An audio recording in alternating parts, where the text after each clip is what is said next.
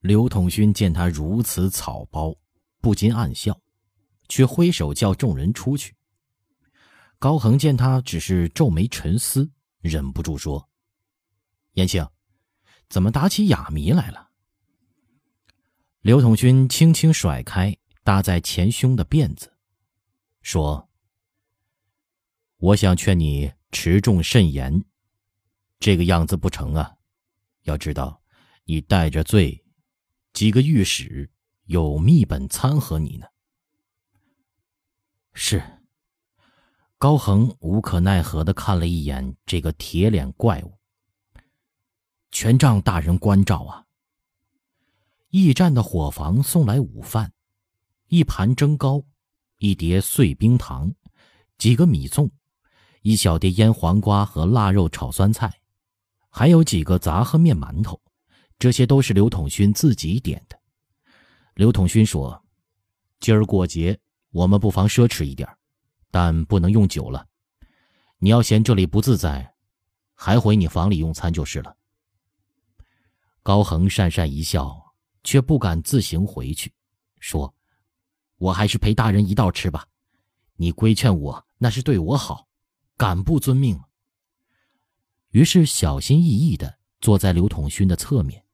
拿起一个馒头，想了想，一小口，一小口，慢慢的吃，十分谨慎的夹菜配饭。刘统勋讲究食不语，提起筷子便不再说话了。高恒也只好硬着头皮陪餐，一餐饭下来，自己都不知道吃了些什么。见送来金质，便起身站着，一边开汗一边笑。与君一席饭，胜读十年书。你是钦差，驿站供应有定例的，多要点肉食有什么不好啊？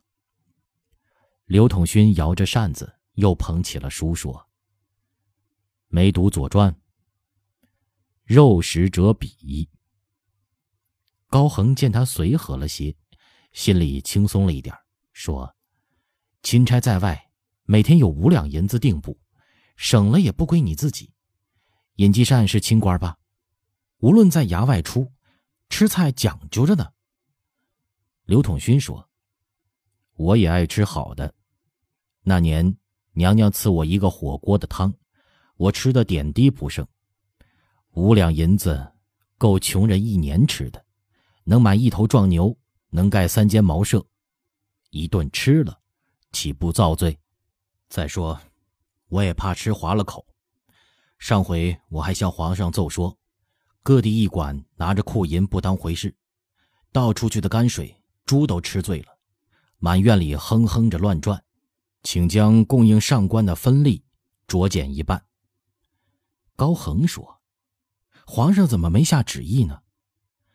刘统勋说：“皇上笑得捧肚子，后来又说，这是官员们自不尊重，财富上的事儿。”刚刚下过以宽为正的诏书，收得紧了，怕人误会朝廷又要聚敛，所以就放下了。两个人有一搭没一搭的正说闲话，突然大门口一阵聒噪，仿佛有无数人在说话吵叫，还夹着小孩子吧唧吧唧的跑步声，气喘吁吁的喊叫：“拿住劫道的贼了，快来看呐！”一时驿馆的人也都惊动了。一成一族厨子都出了房，站在廊下看。刘统勋料是码头那边把人犯带来了，把手中的书一扔，说：“这成什么体统？把闲人赶开，驿站的人各自回房。”高恒几步出来，便传令，扬手叫道：“哎，都出去，把人赶开！知会邯郸县衙门来人站班，闲杂人等一律不准靠近驿站。”接着，才见大太保贾富云、二太保朱富敏和三太保蔡富清三个人进来。二颠子不是步行，被绳子左一道右一道缠成一团，吊在一根毛竹杠子上。有两个身强力壮的汉子抬了进来。此时，黄富光、黄富宗、黄富耀、黄富祖四个太保早已出来接着。那梁富云一见二颠子。真是气不打一处来，也不等解捆，兜屁股就踢一脚，接着又左右开弓，啪啪打了两个耳光，骂道：“日你学姐姐的！”还要打时，见刘统勋摇着步子出来，便住手退下。刘统勋轻蔑的看了一眼二颠子，从鼻子里哼了一声：“哼，给他松开。”扎。旁边几个异族答应一声，走过来要给他松绑。正在屋里端碗喝汤的贾富春飞快的跑出来，笑道：“兄弟们别忙，这解绳子也有学问呢。”他不慌不忙的找到绳结，解开，像剥茧抽丝一样。一点儿一点儿解，一边解一边说给众人：“这天儿啊，别说捆成这种模样，就是寻常五花大绑，也得慢慢解。血都收到心里头上去了，猛地松开，非死不可。”他解开外边的，又解里边的，足用了一刻钟才解开，校尉二颠子。我救你一命，你可得说老实话呀。你是我的宝贝儿，要死可没那么容易。二颠子几次伸手想抚摸被绳子勒脱臼的左膀，都没能如愿，无可奈何的叹息一声，抬起头，有气无力的说：“水，水。”刘统勋向高恒一点头。两个异族便进了上房，帮黄富光拽死猪似的，把二颠子拖进了正屋。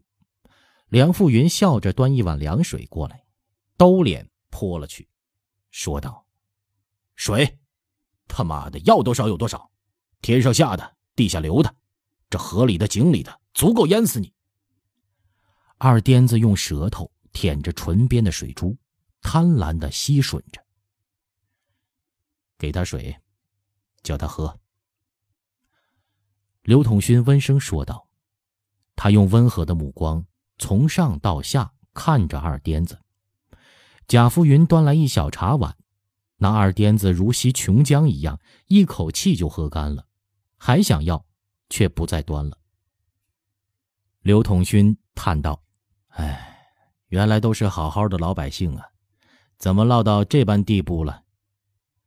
家里有母亲吗？父亲呢？有没有兄弟姐妹啊？这别人都远走高飞了，怎么单把你撇下呀？你还太年轻啊！哎，才二十多岁就去从贼，多么苦啊！刘统勋如父如兄，和颜悦色的娓娓而言，如说家常，倒叫高恒等人听了发愣。哎。这叫什么审案呢？满堂上下人们对望着，一片迷茫，不知他葫芦里卖的是什么药。刘统勋见二颠子仰脸望着顶棚阁，眼泪顺颊向下淌，直到攻心奏效，更加放缓了口气。佛说：“苦海无边，回头是岸。”你恋着这家，想着老父老母在堂。兄弟姐妹安居，不肯远离，这叫有孝心，有悌心呐，足证你天良未泯。你心疼他们，偷偷回来看他们，是吗？你杀了我！二癫子听着这些话呀，真是句句似刀，字字如剑。突然发癫似的翻倒身，猫似的弓起后背，头拱着地，双手掩面，含糊不清的说道。到了这个地步，还说这些做什么？让我死吧！死不死，看你自己了。哼哼哼！我不大稀罕你的什么供词。当今皇上圣明，有如煌煌中天之日，几个小小反贼能逃得出黄冈王县吗？我只觉得你替他们卖命不值得。他一抬头，见黄天霸和三四个太保，还有黄衮都进了天井，便又道：“对朝廷而言，杀你如同捏死一只蚂蚁；对你家而言，你若死，就像是塌了天。我黄乃仁德之主，有好生之心。现在我给你一袋烟的功夫，死活都由你自己挑。”说着，摆头一示意廖富华将他带出去，关在东厢房内。黄天霸看一眼廖富华的背影，插手一躬说：“朱少祖这一次盐宴颇见功效，他的大徒弟和我拜了把子，他已传话四方，搜寻邯郸境内所有可疑之人，在筵席上有人还提供了线索。”高恒见刘统勋板着黑脸，心里对他佩服的五体投地，真是个角色呀！怪不得圣上爱他。正思量着，只见一个四十多岁、油头粉面的婆娘被带进来，跪下磕了头，起身又向四周扶了一圈。黄滚在旁说道：“上头这就是刘大人，把你方才的话再说一遍。啊，这是翠红楼的宝。哎，是，这贱人是个开行院的。那宝两腿一软，又跪下了。”是这么档子事儿，我们院里排头哦，头号闺女小青，这半个月接了个阔主。他说的正是燕入云。半个多月来，他几乎天天来见小青，这人很奇。哎，说他是客商吧，邯郸没他的字号；说他是香客吧，没有住在庙里；说他是嫖客。却从来不打茶围，不听戏。晚饭后来，半夜里走，没见过这号夜渡郎的，花银子像扔银子似的。那婆娘越说越流畅。他钱多，我们行院里的人个个另眼看待他。小青原来有个相好的，也丢了。按本性说，青儿并不喜欢他，他光知道来来回回，只是弄，弄得路都走不动了。我们院里的姑娘不喜欢这样的嫖客。说的众人无不掩口偷笑。你说这叫可疑？刘统勋厌恶的吐了一口唾沫，耐着性子说：“这不能叫证据。”是，太可疑了。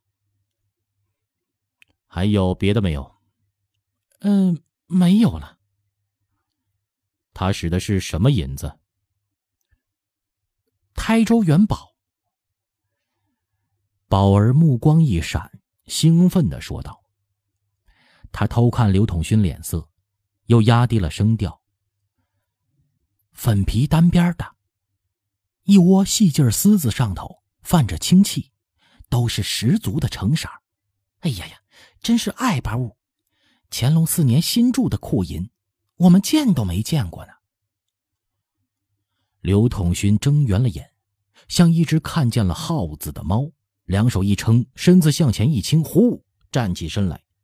台州库银，他记得清清楚楚。乾隆二年，户部请旨造台州足文元宝，以便库存。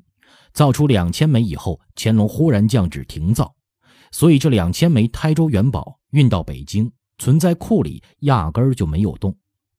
这位阔嫖客从何而得呀？刘统勋脸上露出了一丝狞笑，问道：“他叫什么名字？”杨飞。好极，这会子你就赶紧回去，布局用什么法子稳住这个姓杨的，余下的事你不用管。又转脸对高恒说：“你带人跟着去，不要惊动他，只远远盯紧他。”牵他出老窝再说。指挥邯郸府米孝祖，让他派人配合。听着了，嗯。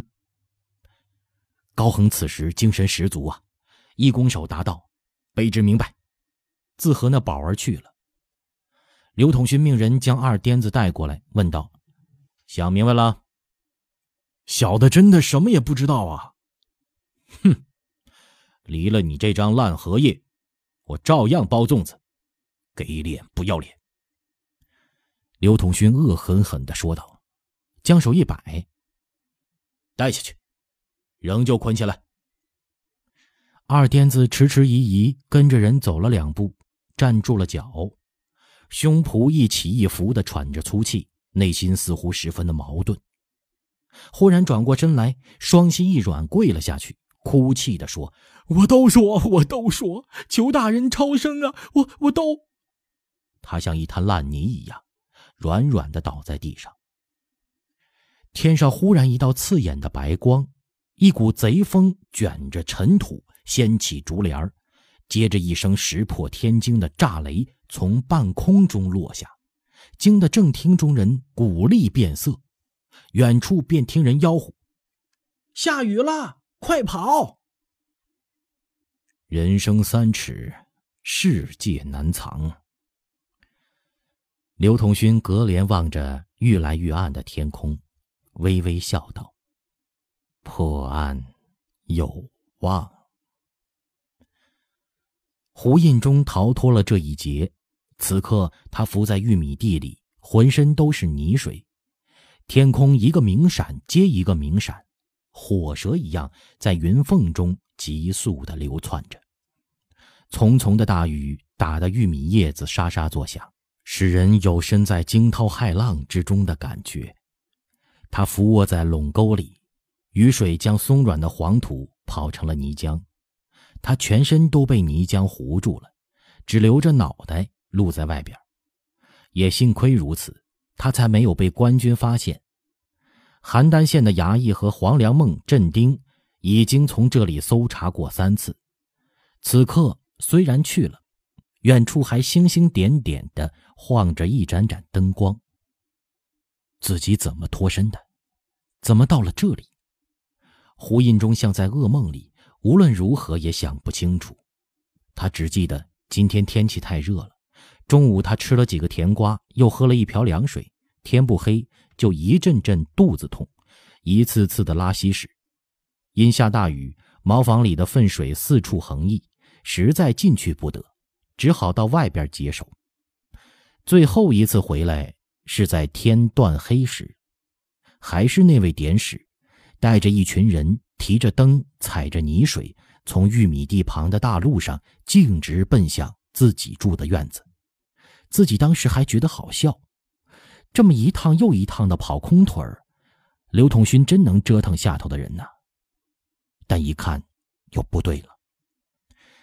那镇典史没有急着敲门，却先在灯中指指点点的说什么，接着跟来的人便散开围了院子，跟着典史的三四个人也都拔刀在手，支成了架子。听他高声叫门，却不是查户口。老黄，老黄，你们燕当家的从城里回来了，醉得不省人事。再接着，就是开门声，几个黑影窜跃着一拥而入。自己曾想冲回去救人，但是自己只穿了一件短裤，回去只能赤手受缚啊！就在这犹豫间，听见院里一声兴奋的咋呼：“拿住了！日他奶奶的！”差点勒死老子！还有一个，快搜，别让狗日的逃走了！好像就是这个“逃”字，提醒了自己，调转头就又钻进了玉米地，在茫茫的雨地里狂奔，被什么东西绊了一下之后，就摔在这玉米田里，昏了过去。天上的雷还在打，雨一点也没有停的意思。哗哗的雨水顺着玉米叶子冲着他的头，连头顶的头发都洗得干干净净。他洗干净了手，在头上抹了一把，刚抬了抬身子，立刻又躺下来。太冷了，沟里的水冰一般的刺人肌肤，躺在这里就是等于等死。天一亮，官军又会回来。粗罗过了，还要过细罗。肚子已经不疼了，只是一阵阵的疾风吹得头有些晕眩。他知道，一旦倒在此地，就等于是送死。